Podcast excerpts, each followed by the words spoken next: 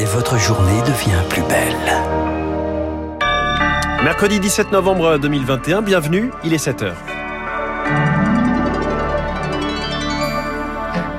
La matinale de Radio Classique avec François Geffrier. Faut-il revenir à la gratuité des tests anti-Covid? La question fait débat face à la flambée des cas, près de 20 000 détectés hier en France, un chiffre peut-être sous-évalué. Il est devenu le visage de l'antiterrorisme au lendemain des attentats du 13 novembre 2015. François Molins, l'ancien procureur de la République de Paris, est appelé à la barre aujourd'hui. Et puis la fréquentation des cinémas en Berne, six mois après la réouverture des salles, il peine toujours à attirer du public. Vous vous souvenez des usines de masques made in France? On ouvre et puis on referme. Preuve que la relocalisation n'est pas une formule magique. Ce sera l'édito de François Vidal dans 10 minutes. Puis mon invité à propos de relocalisation, les données françaises seraient-elles aux mains des Américains? On va parler de cloud avec l'économiste Christian Saint-Etienne dans un quart d'heure avant le duo David Doucan, David Abiker. Radio classique. À la une, Lucille Bréau, le bon préoccupant des contaminations. Près de 20 000 nouveaux cas détectés lors des dernières 24 heures. C'est du jamais vu depuis la fin de l'été. La cinquième vague est bel et bien là. Un chiffre qui plus est en trompe l'œil puisque depuis la fin de la gratuité des tests, ceux-ci sont clairement en chute libre, moins 35% environ en un mois. Alors faut-il revenir aux tests gratuits? L'Allemagne a franchi le pas ce week-end. Chez nous, cela fait débat, Rémi Pfister. L'objectif du déremboursement des tests de confort, c'est surtout de pousser les 5 millions de Français réticents à la vaccination, rappelle l'économiste de la santé Frédéric Bizarre. Revenir là-dessus, c'est continuer de creuser les 30 milliards d'euros de déficit de la Sécu pour un bénéfice quasi nul. Les gens qui n'ont jamais été vaccinés et qui se sont habitués à ce mode de vie qui les empêche sans test d'aller dans un certain nombre d'endroits, je pense qu'il faut surtout pas revenir à ça, sinon c'est vraiment une incitation à la non-vaccination. Avec la fermeture de nombreux barnums et la nécessité de consulter le déremboursement allongé de deux jours le délai entre les premiers symptômes et le diagnostic, être positif sans s'isoler, c'est prendre le risque de contaminer plus de personnes, explique l'épidémiologiste Frédéric Crépé. Plus on raccourcit cette période, plus on évite des chaînes de transmission, ça va devenir un enjeu. Il va falloir faire en sorte que les, les tests euh, ne soient pas juste euh, une contrainte pour se faire vacciner. Il y a aussi euh, la facilité d'accès euh, à ces tests qui permet d'avoir des délais très courts. Du côté du gouvernement, on l'assure, le retour à la gratuité n'est pas à l'ordre du jour car une écrasante majorité de Français peut toujours en bénéficier. Reste que dans certains quartiers défavorisés où la vaccination ne prend pas une double peine, ça bat sur eux. Payer un test entre 22 et 44 euros peut s'avérer très difficile. Rémi Pfister a noté qu'en Guadeloupe, la grève générale illimitée contre l'obligation vaccinale des soignants et le pass sanitaire se poursuit. Hier, une manifestation a rassemblé 300 à 400 personnes environ devant l'hôpital de Pointe-à-Pitre. Aux États-Unis, Pfizer a déposé une demande d'autorisation en urgence pour sa pilule contre le Covid. Prise dans les trois jours suivant l'apparition des symptômes, elle empêche hospitalisation et décès dans 9 cas sur 10.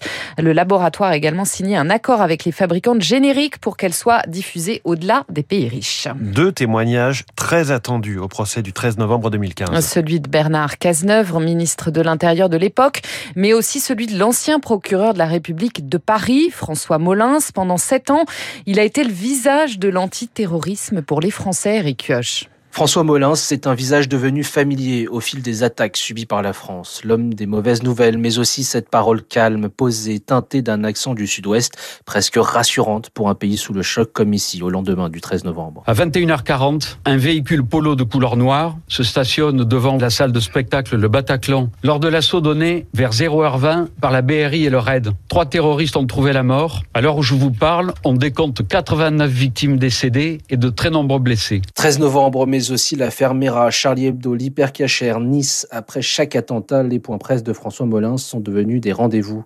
L'exposé est clair, toujours sur le fil, assez pour ne laisser aucune supputation et en même temps préserver la confidentialité des enquêtes en cours. Pur produit de la magistrature, François Molins débute au parquet de Carcassonne. Viennent ensuite Bastia, Bobigny, avant de rejoindre le cabinet de la garde des Sceaux, Michel Alliot-Marie, en 2007. Puis il est nommé procureur de la République de Paris en 2011. Partout où François Molins s'est passé, on se rappelle d'un travailleur acharné, proche du terrain, méticuleux. Et c'est ce regard clinique qui sera attendu aujourd'hui à la barre, celui de l'homme qui occupait le poste le plus sensible de la République pour décrypter la période la plus sensible de notre histoire récente. François Molins, aujourd'hui procureur général près de la Cour de cassation. L'expérimentation d'un numéro unique de secours pendant deux ans, adopté hier par le Parlement en remplacement du 15, du 17 et du 18, cela fait partie d'une proposition de loi sur la sécurité civile. Elle prévoit aussi une batterie de mesures pour fidéliser les pompiers volontaires. Éric Zemmour jugé aujourd'hui pour provocation à la haine. Le polémiste candidat putatif à la présidentielle est convoqué pour ses propos sur les mineurs isolés sur CNews en septembre 2020. Il les avait qualifiés, je cite, de voleurs, violeurs et assassins. Les théories complotistes gagnent du terrain. Quatre Français sur dix, François, croient aux conspirations, figurez-vous. C'est ce que révèle une étude de l'Université de Lorraine.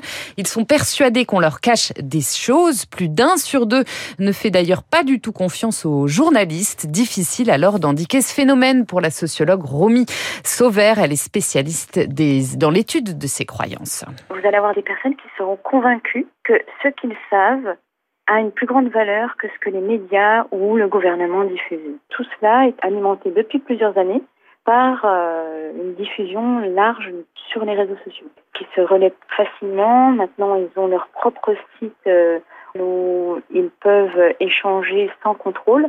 Après, ça crée un microcosme au sein des internautes, ceux qui vont nourrir une adhésion pleine et entière, même si on leur apporte des preuves scientifiques, ils vont disqualifier ces preuves scientifiques. Ce qui arrive hélas, tout le temps avec cette pandémie. La confiance envers les journalistes et les politiques qui s'étiolent, mais 9 personnes testées sur 10 font quand même confiance aux médecins pour dire la vérité sur le Covid. Le virus qui pèse toujours sur la fréquentation des cinémas. Près de 6 mois après leur réouverture, ils peinent à faire le plein avec des taux de remplissage qui restent inférieurs à 80% comparé à avant la crise sanitaire, même si certains blockbusters comme Dune ou encore James Bond limitent la casse, la reste terne pour Marc-Olivier Sebag, le délégué général de la Fédération nationale des cinémas français. On n'y est pas encore, effectivement. La moitié du public qui nous manque, c'est parce qu'il n'est pas vacciné, n'a pas le, le pass sanitaire. L'autre moitié, euh, certains euh, n'ont pas repris leurs habitudes, d'autres euh, attendent le film qui les fera craquer. Mais on a beaucoup d'espoir parce qu'il y a beaucoup de films très séduisants jusqu'à la fin de l'année. Vous avez des tuches qui vont sortir. Il y a aussi des films pour enfants, tous en scène, le, le Disney de Noël. Donc on espère qu'avec ces fêtes de Noël, on approchera un niveau habituel de fréquentation. Propos recueillis par Émilie Vallès et puis les Bleus terminent l'année sur une bonne note. Déjà qualifiés pour la Coupe du Monde 2022, ils ont battu la Finlande 2-0 hier soir. C'était leur dernier match de 2021. But signé Karim Benzema et Kylian Mbappé. Merci Lucille Bréau. Prochain journal à 7h30 avec Augustin Lefebvre. Dans un instant, le rappel des titres de l'économie, l'édito de François Vidal des Échos. Tout relocalisé, ce serait aussi tout augmenté selon l'OMC. Puis l'invité de l'économie, on dit parfois que les données sont le sang de l'économie, le cloud et ses data centers en serait-il le cœur battant? L'économiste Christian Saint-Etienne va nous dire si la France peut tout confier aux Américains. A-t-elle le choix en fait?